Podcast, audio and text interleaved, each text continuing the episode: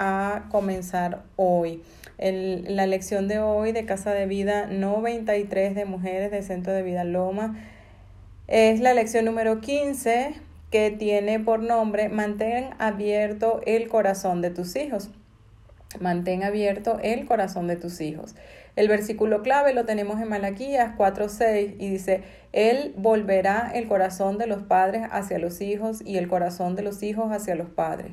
No sea que yo venga y hiera la tierra con maldición. Vamos a estar orando, Señor Jesús, te alabamos, Padre, te glorificamos, bendecimos tu santo y divino nombre, Señor. Te damos toda la gloria, toda la honra, todo el poder, toda la autoridad y todo el dominio a ti, Señor.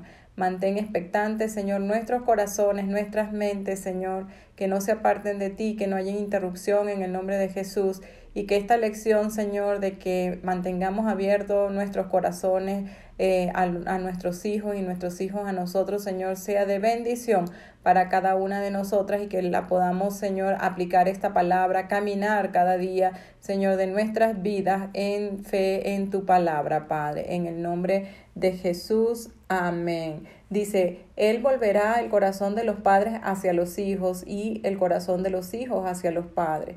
Esto es una realidad, mi querida. Muchas veces hoy estamos enemistados con nuestros hijos por una u otra causa, porque están en la edad adolescente y quizás no nos hacen caso, están en su vana manera de vivir, en su vanagloria, en su juventud, pues como lo pasamos tú y yo en algún momento.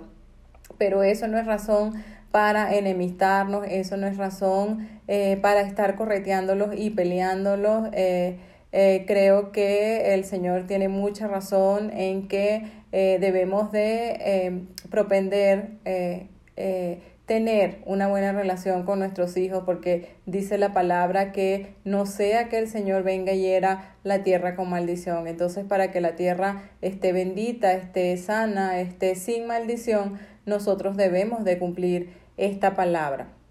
Y el objetivo de la lección es conocer algunos principios divinos para mantener abierto y recuperar el corazón de nuestros hijos para que se vuelvan a Dios y a nosotros sus padres y madres y ponerlo en práctica todo el tiempo, ¿verdad?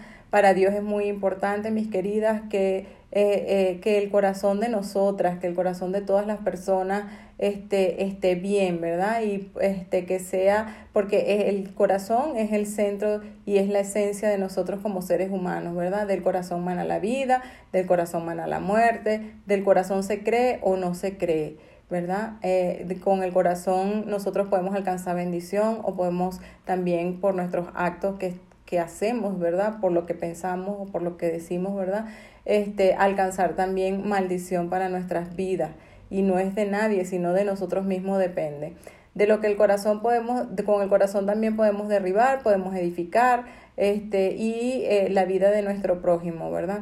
Mucho de lo que nos pasa en esta vida no es por causa del entorno en que vivimos, sino porque lo que hay dentro de nuestros corazones, por el estado en que nuestros corazones, ¿verdad?, se encuentran. Y los corazones de muchos de nuestros hijos están hoy quebrados, están heridos, están rotos, están endurecidos y cerrados hacia nosotros sus padres o madres, ¿verdad? Por el daño que nosotros mismos hemos hecho a ellos. Este, ya sea eh, de una manera consciente o ya sea de una manera inconsciente en sus, en sus cortas vidas, ¿verdad? Debemos pedirle al Señor nos conceda mantener el corazón abierto de nuestros hijos e hijas. El primer punto del manual habla de corazones cerrados y dice la palabra en Proverbios 27, 19. Así como el rostro se refleja en el agua, el corazón refleja a la persona tal y como es. Es verdad, así como nosotros podemos ver en, un mar cristalino, en un lago, en un río, en, en, en, nuestro, en nuestros baños, ¿verdad? El, reflejar en el agua nuestro rostro, así refleja el corazón la persona tal y como es. O sea, nosotros, eh, la palabra también dice que de la abundancia del corazón habla la boca. Nosotros cuando estamos tristes, nuestros corazones están tristes, están afligidos, se refleja en nuestro rostro. Así también cuando nuestros corazones están alegres, ¿verdad? Y también lo habla nuestra boca. Conforme nosotros hablamos, así somos, tal cual es, dice la palabra. Entonces, hoy te pregunto, ¿cómo está tu corazón? ¿Cómo está el corazón de tus hijos? ¿Cómo está hoy nuestros corazones? ¿Están abiertos? ¿Están cerrados? Y te puedo decir que hay diversos síntomas que reflejan un corazón herido y cerrado. Y uno muy importante es cuando se corta o se evita la comunicación entre nosotros. Entonces, por ejemplo, la mamá dice, ya no me quiere, está en la edad de las punzadas, ya no habla conmigo, no permite que lo toque, que la toque. Cuando un hijo, mi querida, se resiste al afecto, significa que su corazón está pasando por un problema fuerte o se ha cerrado. Entonces tú dices, no hace lo que le pido, todo lo discute, todo se resiste, se opone y hace que y, hace lo que sabe que me disgusta. Entonces eh, se enoja si le recuerdo sus deberes, incluso me falta respeto. Ahora se aísla, se aleja de sus hermanos, está metido en el cuarto todo el tiempo, no deja el celular. Ah, pero si lo buscan sus amigos, entonces ahí sí se anima y prefiere eh, ser aceptado por ellos que por sus hermanos o por sus padres, ¿verdad? Mi hijo o mi hija, de repente tú dices, ya está tomando demasiado, creo que está muy permisivo con su novia, con su novio, y este, por el efecto de la pandemia se ha deprimido, dice que que le deje en paz, que, que se quiere morir, que no sabe qué hacer. Todas estas quejas, ¿verdad? Este, son los que una mamá habla por lo que ve. Y muchas veces nosotras, nosotras queremos lo mejor para nuestros hijos, pero recuerden que al Señor no les gusta la queja. Entonces nosotros tenemos que propender, buscar la raíz del problema. ¿Qué fue esa palabra de maldición que le hablé, que le hirió el corazón profundamente y cerró su corazón para hablarme, para, para, para acercarse a mí o a su papá? O sea, y hay que buscar los momentos precisos para hablarle a nuestros hijos de las diferentes cosas este, que nos acontecen, tanto a nosotros como a ellos, porque a nosotros a veces nos pasan cosas como adultos que se las queremos ocultar a los hijos para que ellos no sufran o para que ellos eh, eh, se aíslen de este problema, no estén en el problema en el que nosotros estamos y muchas veces lo ocultamos, pero tomamos actitudes que no, eh, que no son muy buenas eh, para ellos, entonces ellos piensan que nosotros estamos enojados con ellos, que nosotros no queremos hablar con ellos y es mejor hablar con la, con la verdad para que no haya malos entendidos, para que no se preste a este, que ellos piensen una cosa que no es de nosotros por nuestras caras o por nuestras conductas.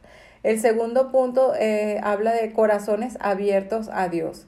Al revisar la vida de José, el hijo de Jacob, vemos que era el hijo preferido de su padre, por ser el hijo de Raquel, su mujer amada, que había sido estéril por mucho tiempo y porque lo había tenido en su vejez. El, el rechazo de sus hermanos se agravó cuando Dios le dio dos sueños a José, todos ellos en donde todos sus hermanos se postraban ante él.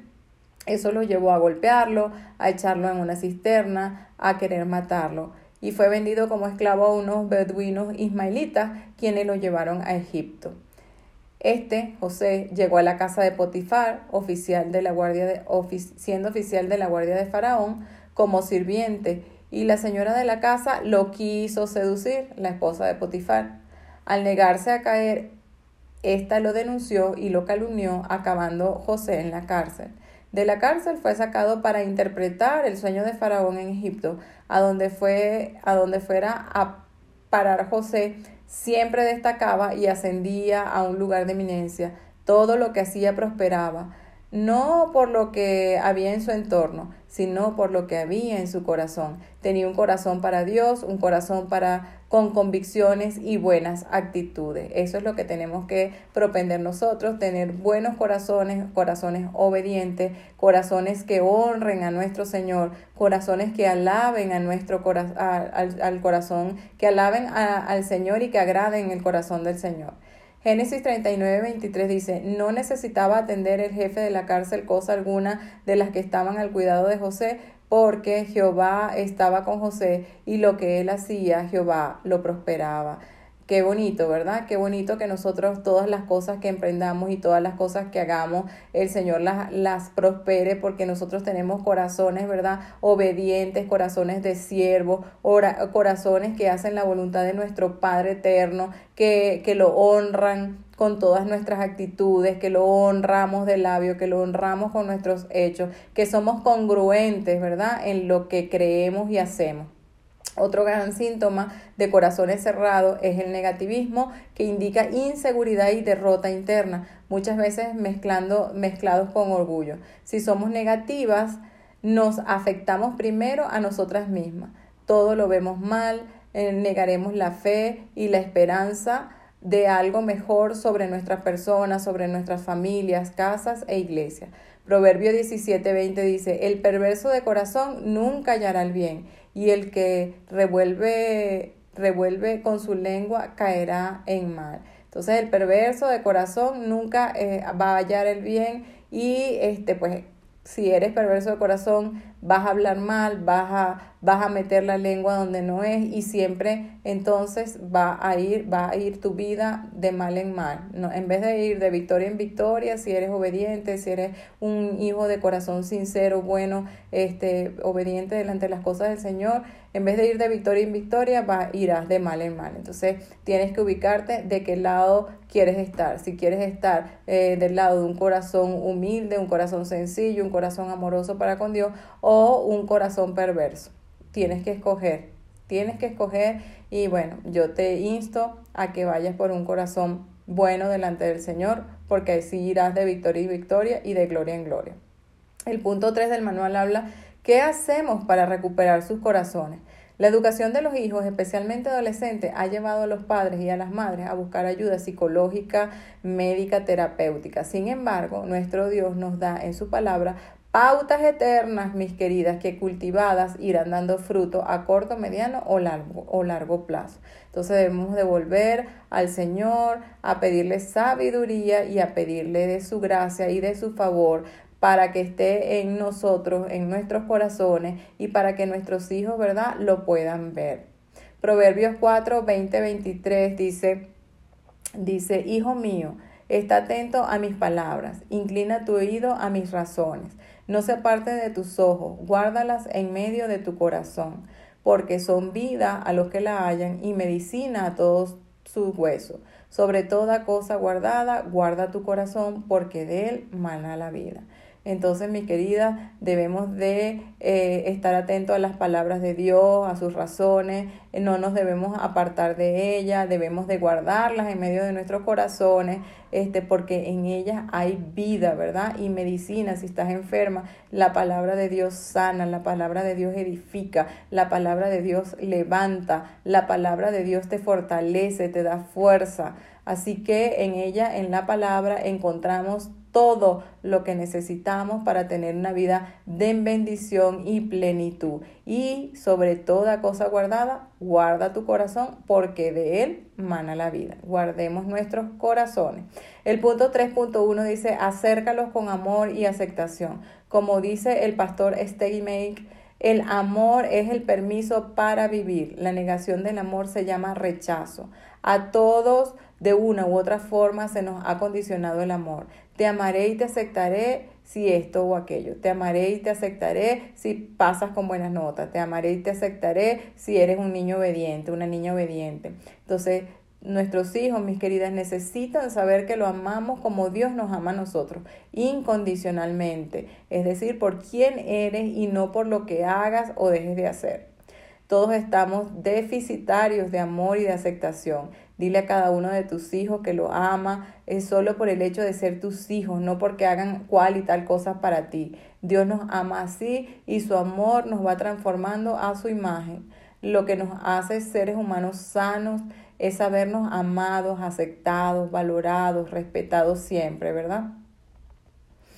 Mamá, hoy te digo a ti que recibas la revelación del amor incondicional del Padre y del Señor Jesucristo y toma la iniciativa de acercarte a cada uno de ellos para decírselo. Dile a tus hijos que los ama. El amor los, los sanará del temor, de las inseguridades, de los celos, de las bajas autoestimas, del abandono y del enojo y de la soledad interna, mi querida. Da el paso, acércate y dile a tu hijo, a tu hija que lo amas incondicionalmente. Humíllate, Pídele perdón por todos los daños que les ha hecho y permite que ellos te digan de qué están resentidos contigo, sin discutir ni defenderte. Acepta sus puntos de vista, reconcíliate mediante un perdón genuino. Dales la oportunidad de pedirte perdón a ti a sus padres, ¿verdad?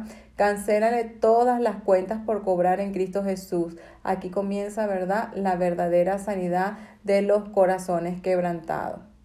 El punto 3.2 dice, motívalos a vivir dando lo mejor de sí. Bríndales de nuevo tu confianza. Una vez perdonados de corazón, padre e hijos, madre e hijos, comienza a amarlos y aceptarlos. Es maravilloso contar nuevamente con un alma en quien confiar, con un padre y una madre que conocen lo mejor y lo peor de cada uno de sus hijos y que los aman a pesar de todas sus fallas. Fortalece la relación con verdad y congruencia, porque siempre dirán la verdad y honrarán sus compromisos. Te cuesta confiar en tus hijos porque te fallaron, porque te dijeron alguna mentira, porque te faltaron los respetos o por cualquier otra cosa. Diles cómo te afectó, cómo te hirieron, ¿verdad? Y bríndales una nueva oportunidad. Reconoce sus habilidades, sus dones, afírmalos en su valor como persona, con palabras de valor para motivarlos a vivir una vida plena, una vida siendo ellos al máximo de su potencial. Bendícelos verbalmente cada día y a revisar los avances fortalece los lazos de amor para que crezca la confianza recíproca. Tendrás que tomar ese riesgo y ese paso de fe, mi querida. Yo creo que haciendo así, pues vas a encontrar eh, bendición en tu relación con tus hijos, en tu vida familiar y plenitud. El punto 3.3 dice, ayúdalos a ordenarse, a estructurar su vida, su tiempo, a atender sus prioridades, a respetar a su prójimo, ¿verdad? A honrar a sus padres, a poner límites y a que no se pierdan la diversión del deporte. Acuérdate, mamá, que educar es un proceso de enseñar a tus hijos a asumir la responsabilidad de su vida. Revisa tu propio orden y el cumplimiento de tus acuerdos y promesas. Modelemos entonces a nuestros hijos con nuestro ejemplo más que con miles de palabras, ¿verdad? Y siendo congruente lo que les decimos, lo que les damos el ejemplo, pues eso también nosotros lo tenemos que vivir. El punto 3.4 dice, equípalos para el futuro, ayúdalos a soñar y a estructurar su vida y su tiempo, a atender las prioridades, a respetar a su prójimo y a honrar a sus padres. Ora por ellos para que tengan una relación personal con el Señor Jesús y dediquen tiempo a diario a adorarlo, a orar, a conocer su palabra. Pídele al Señor que les dé sueños respecto a su propósito, ¿verdad? El 3.3 dice, no los exaspere. Exasperar es lastimar, algo que ya de por sí está herido o es delicado. Es hacer enfurecer a alguien con nuestros comentarios sarcásticos, burlones o poco considerados es cometer injusticia con uno, con uno favoreciendo a otro. Trata a tus hijos por igual o haces distinción entre hijos e hijas o mayor o menor. Ya no lo hagas. Colosenses 3, 20, 21. Hijos, obedeced a vuestros padres en todo, porque esto agrada al Señor. Padre, no exasperéis a vuestros hijos para que no se desalienten. Cuando hables que tus palabras sean sabias, mi querida, da órdenes con bondad, corrige con misericordia, desarrolla la capacidad de pensar y de sentir la vida de la otra persona como que si fuera la tuya. Ponte en sus zapatos, trata a tus hijos como quieras que te traten a ti misma, está atenta a todo lo que ocurre con tus hijos y no sufras las consecuencias de la negligencia y el descuido, mi querida. Un descuido en una madre, en un padre, puede ser... Eh, fatal para nuestros hijos, ¿verdad? O sea, ser permisivo, eh, verlos que, por ejemplo, agarran un cigarro y no reprenderlos y no decirles que está mal, o que agarran el licor y toman indiscriminadamente y no decirles que eso no les conviene, ¿verdad? Tenemos que ser sabias, tenemos que ser sabios los padres para eh, em, saber aconsejar a nuestros hijos a tiempo y no dejar que eso avance y el descuido nos lleve a consecuencias, ¿verdad? Irremediables posteriores para nuestros hijos que también nos van a causar dolor y preocupación a nosotros. El Espíritu Santo es tu consejero y ayudador personal. Tómalo muy en cuenta, mi querida. Decide hacerte una persona afable, agradable y suave de carácter, voz y forma de trato. Aprende a ser delicada en las conversaciones y considerada con los demás, procurando siempre la felicidad de los hijos, alegrándote con sus progresos. Debemos entonces, mi querida, poner manos a la obra. Y finalmente el Salmo 78, 5, 6 dice, Él estableció testimonio en Jacob y puso ley en Israel, la cual mandó a nuestros padres que notificasen a sus hijos para que lo sepa la generación venidera y los hijos que nacerán y los que se levantarán lo cuenten a sus hijos. Entonces, pues el Señor aquí nos está mandando a que nosotros les hablemos y que les notifiquemos a nuestros hijos, ¿verdad? Eh, todas las cosas que el Señor nos ha dejado en su palabra, este, y para que ellos, ¿verdad?, puedan ser fiel eh, hacedores de la palabra, obediente, y que también se levanten y se lo cuenten a sus hijos, o sea, que de generación en generación el Señor nos manda a dar testimonio de su palabra. Bueno, mis queridas, espero que hasta aquí las palabras les haya hablado, haya ah, eh, eh, caído en buena tierra esta semilla y que podamos reflexionar y mantener nuestros corazones abiertos a nuestros hijos para que nuestros hijos nos tengan la confianza, ¿verdad? De, de que nos podamos tener una buena relación y una buena comunicación en todo tiempo, en todo lugar. Y que si algo les acontece, pues ellos puedan tener la confianza de contárnoslo, ¿verdad? Entonces, bueno, vamos a estar orando. Señor Jesús, te alabamos, Padre, te glorificamos y bendecimos tu nombre, Señor. Muchas gracias por esta palabra, Señor este, de mantener abiertos nuestros corazones para nuestros hijos, Señor. Ayúdanos, Señor, a recuperar los corazones de nuestros hijos, Señor, para que vuelvan a ti primeramente y para que se lleven una buena relación con nosotros, sus padres, Señor. Que esta palabra, Señor, la podemos poner en práctica todos los días, Padre, de nuestras vidas, podamos caminar en ella, Padre, en el nombre de Jesús. Amén y amén. Amén.